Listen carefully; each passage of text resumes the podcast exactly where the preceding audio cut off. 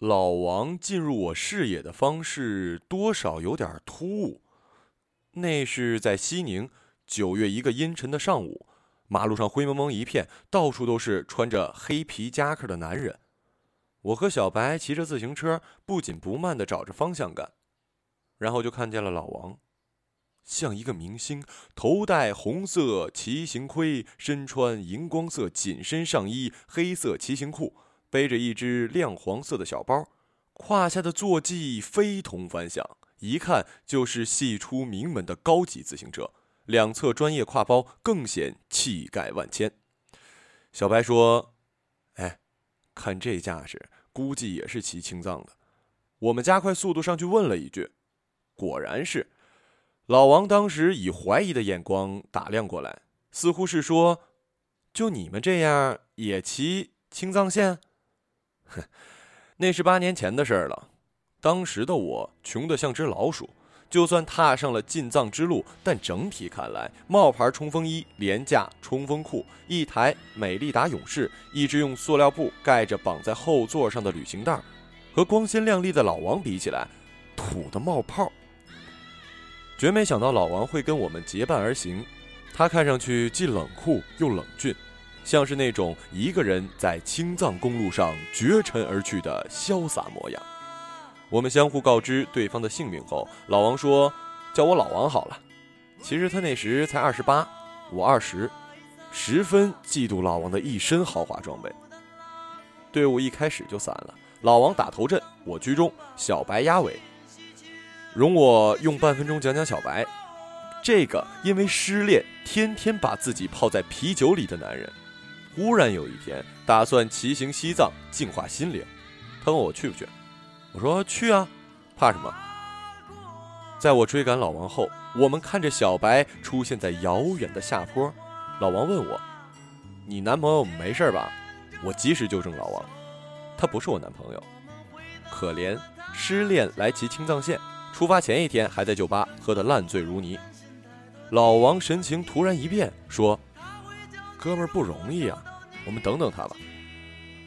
头两天的骑行就是你等我，我等他，一个临时拼凑的队伍，充满了不和谐。但寄宿在二十块一个人的小招待所里，吃着沿途四川小饭馆供应的番茄炒蛋、红烧排骨，多么不同的人也容易培养出一种真正的阶级兄弟般的感情。比如一只藏獒嗷嗷的朝你叫唤时。想当然的，你会想到你的同伴一起抱头鼠窜过，也就忽然成了拜把子兄弟。第一天晚上，老王用两万块的高级单反拍摄过藏区灿烂的星空后，开始跟我们展示这部机器的不同之处。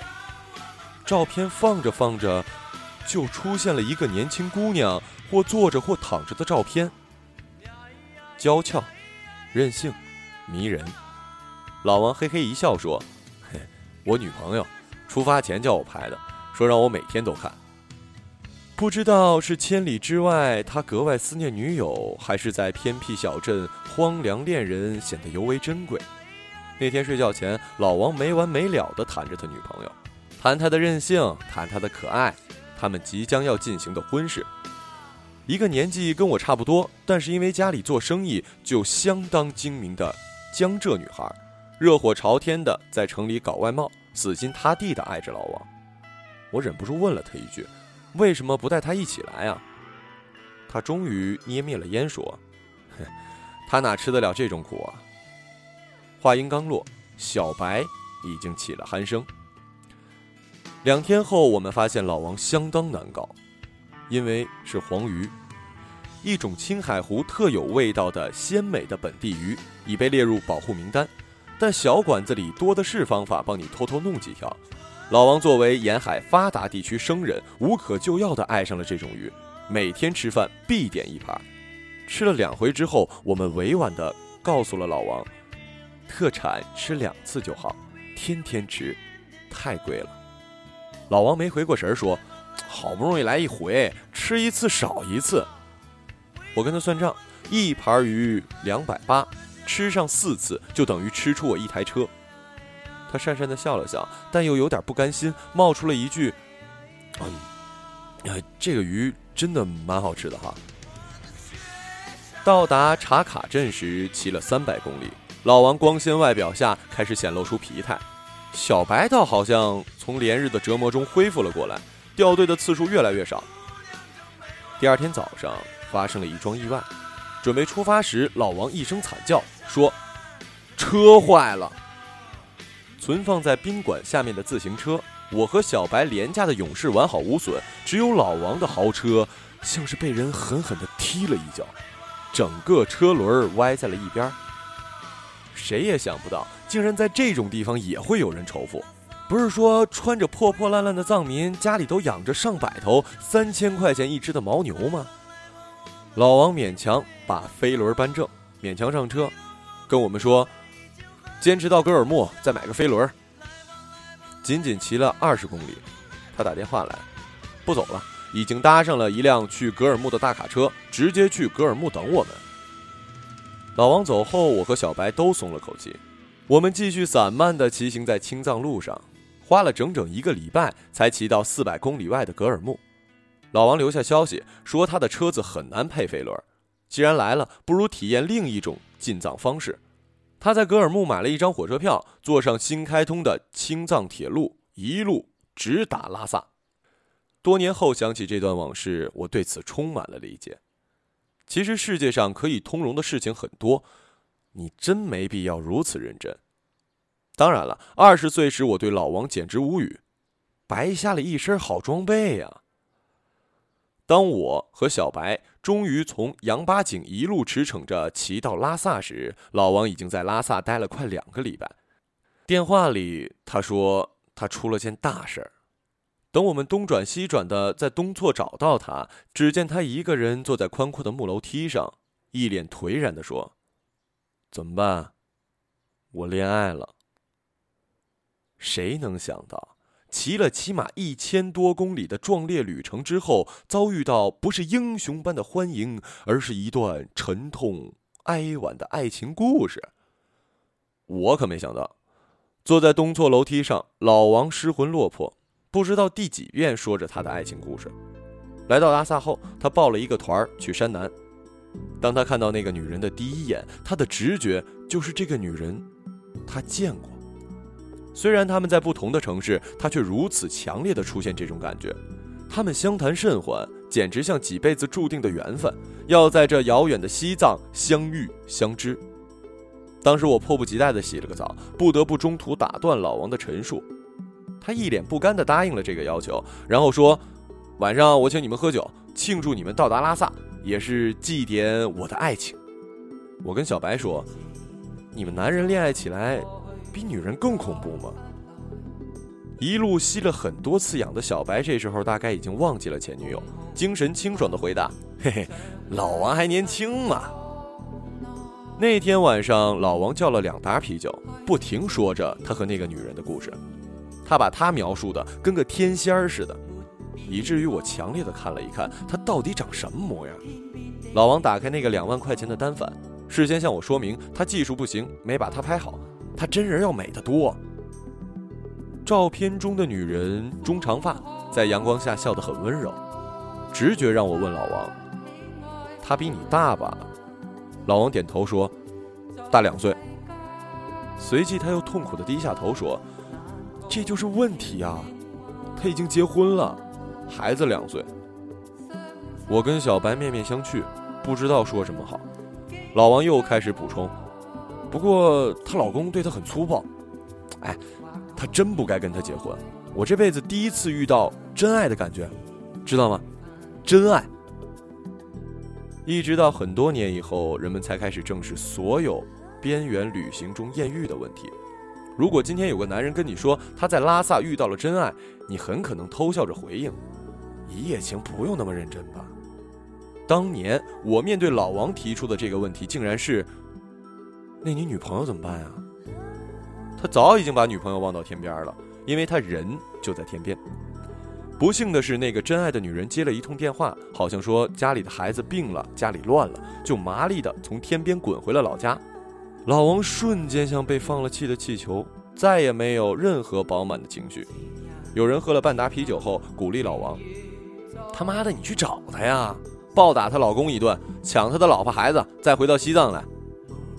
老王已经醉得不省人事，还是愁苦的回应：“我没想过做孩子爸。”痛骂声从八角街的小酒吧传出来：“那你他妈不是男人呐！”第二天，他搭了一班飞机走了，直抵那个女人的城市。据说的确发生了一些让老王觉得惊心动魄的事情，但最后依然一切恢复平静。老王从此成了我 QQ 上时而亮起、时而灰暗的头像。他很喜欢在上班的空闲，在我们的曾经西藏群里吹牛。他的女朋友每季度更换一次，每次老王照例要说，是真的很喜欢，涵盖种类包罗万象：重庆麻将馆老板娘、广州女诗人。重达两百斤的波兰女人，我们聚会过两三次，她看上去跟第一次一样夺人眼球，然后猝不及防跟你聊起一个女人，一个让他烦恼万千的女人。这时我已经不像当年那么傻，只会应付的说一下，那就追呀。老王盯着我的眼睛说：“她是别人养的二奶，怎么办啊？”我的下巴掉在了地上，感慨老王真会给自己找难度。他已经顺利的成为我认识的混蛋中最耀眼的一颗。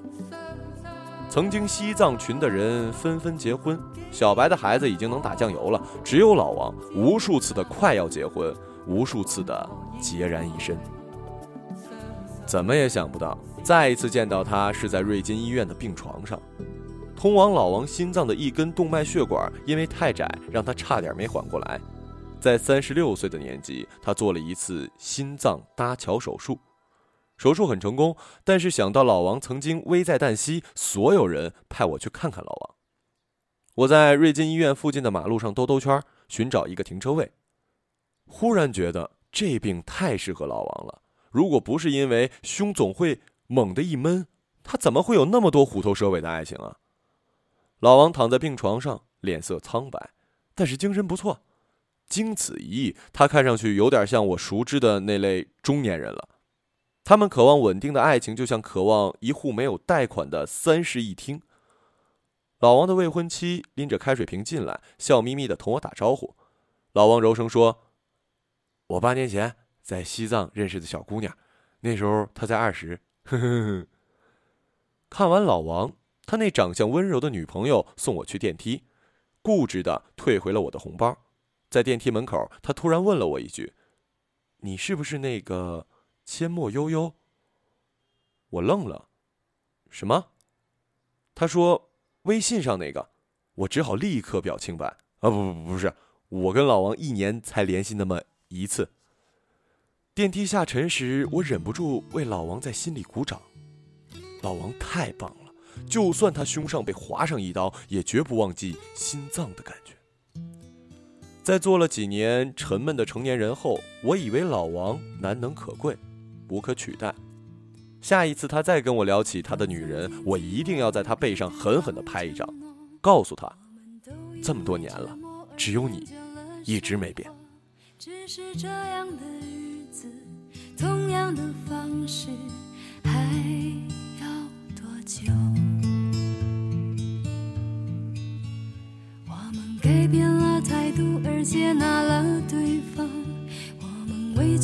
自己，成全谁的梦想？只是这样的日子，还剩下多少一